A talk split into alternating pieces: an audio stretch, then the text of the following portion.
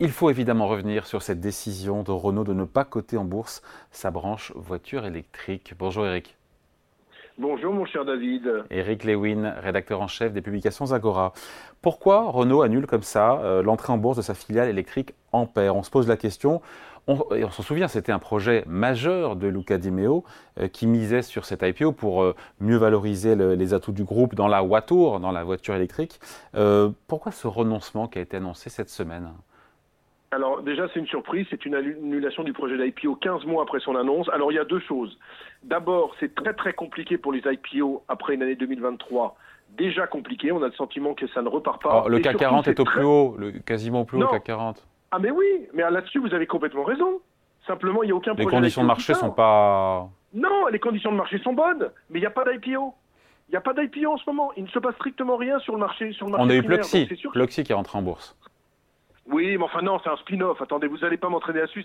C'est un spin-off et c'est beaucoup plus petit. Non, sérieusement, c'est compliqué quand même pour les introductions en bourse. Et deuxièmement, le secteur est très compliqué dans l'électrique, avec un ralentissement de la demande et surtout une très forte baisse des prix. Et le risque pour, euh, pour Ampère, c'était de brader la société en termes de valorisation et de voir plonger son cours. Je vous rappelle qu'à la base, on était sur une valorisation de 10 milliards avec sans doute 15% en bourse, ça faisait 1 milliard et demi. Et donc Renault s'est dit, c'est beaucoup mieux d'autofinancer cette activité plutôt que de s'introduire en bourse avec euh, un impact qui pourrait être négatif. Mais vous savez, sur le cours de Renault, moi j'ai regardé depuis lundi, ça a été annoncé lundi à 17h45, depuis l'action Renault a pris 5%. C'est-à-dire que les investisseurs se disent bien que le projet de voiture électrique va être développé en interne et pas via les marchés financiers. Donc c'est sûr que c'est un impact important en termes de news, mais en termes de valorisation boursière, ça n'a absolument rien changé pour le cours de Renault. Peut-être bien au contraire avec des investisseurs qui se disent finalement que le, le groupe va rester en l'état et c'est peut-être pas une mauvaise nouvelle. Après, cette guerre des prix en toile de fond euh, que se mènent les constructeurs dans l'électrique sur fond de rivalité, de concurrence, de montée en puissance des constructeurs chinois, ce qui évidemment grève et lamine un peu les marges des constructeurs. Euh, au-delà du carreau de Renault, hein, ça se paye en bourse aussi, on le voit. On voit Tesla, encore une fois, qui a, qui a beaucoup baissé, 25% de baisse depuis le début de l'année.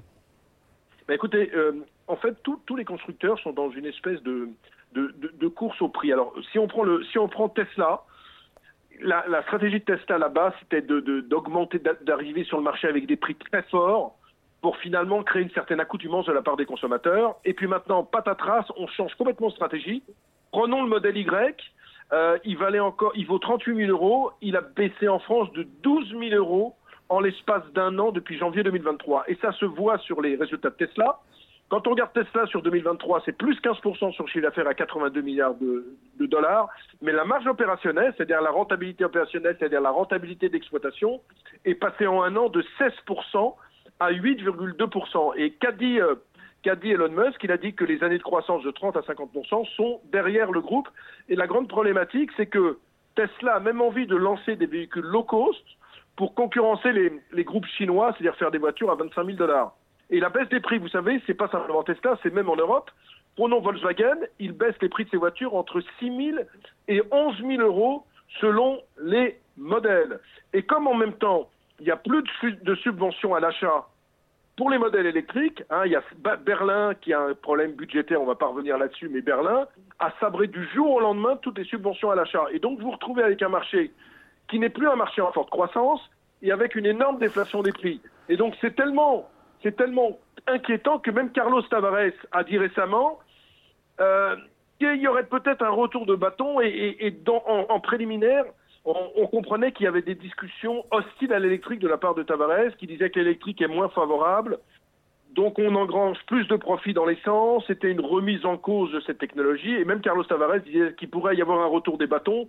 Le retour de bâtons, c'est quoi? C'est la victoire des populistes en Europe euh, aux européennes et la victoire de Trump aux États-Unis euh, en novembre, qui ferait qu'on qu'on reviendrait peut-être peut-être sur la voiture électrique, c'est-à-dire peut-être qu'on reviendrait sur cette notion de, tout électrique. Et donc, on a vraiment des, balbutiements en ce moment et, des problématiques. Et je vous disais, le contexte boursier est compliqué. Moins 25% pour Tesla depuis le début de l'année, moins 15% pour Nicolas. On est également aux États-Unis, moins 14 pour, moins 35% sur Rivian.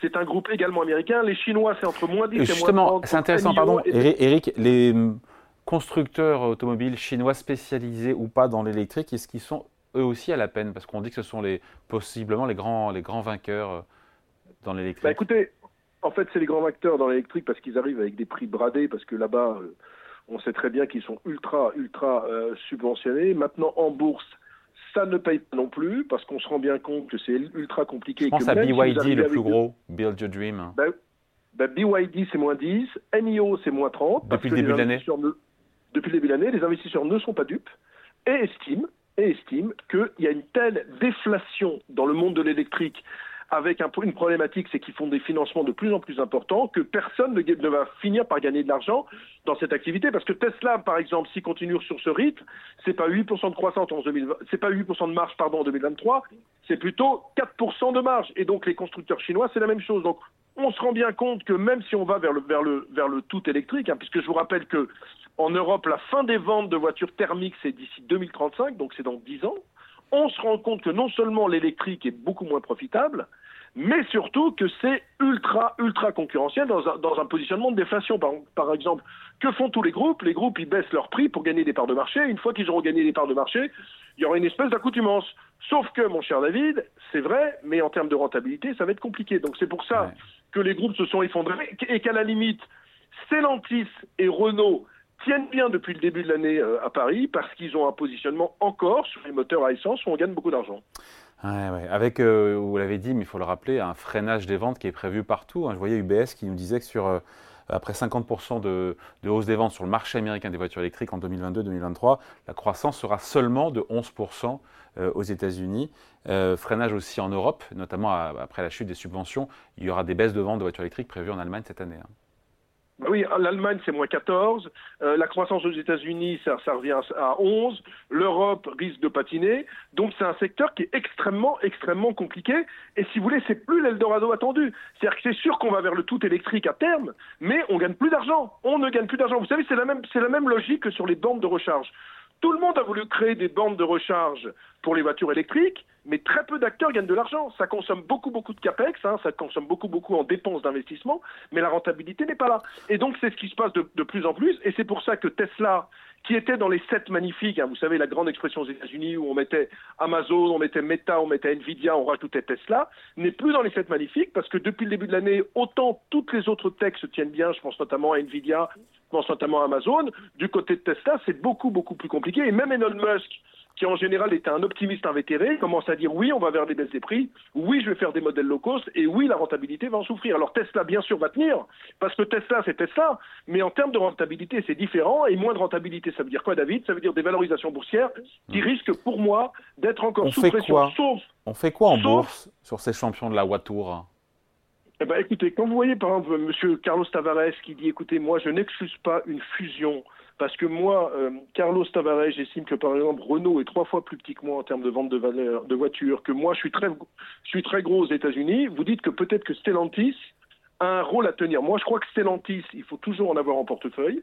Euh, c'est un type qui va entre trois et quatre fois euh, ses bénéfices.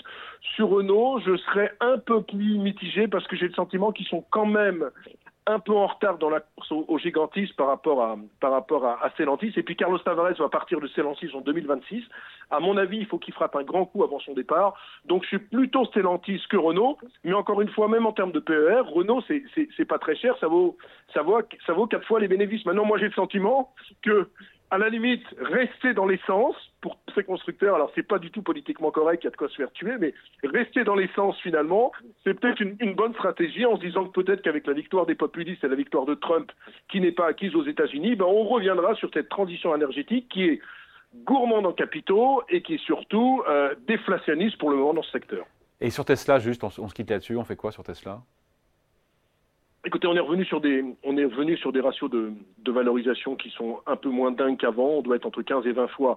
C'est quand même nettement plus cher que les constructeurs automobiles européens. Moi, je pense qu'il faut, qu'il faut rester à l'écart parce qu'avec le, leur lancement de véhicules low cost, je suis persuadé que quand on fera la décomposition, ils gagneront pas beaucoup d'argent là-dedans. Donc, si, s'ils montent en puissance dans le low cost pour concurrencer les Chinois, on va se retrouver avec un groupe qui vend beaucoup de voitures, mais beaucoup, beaucoup moins rentable.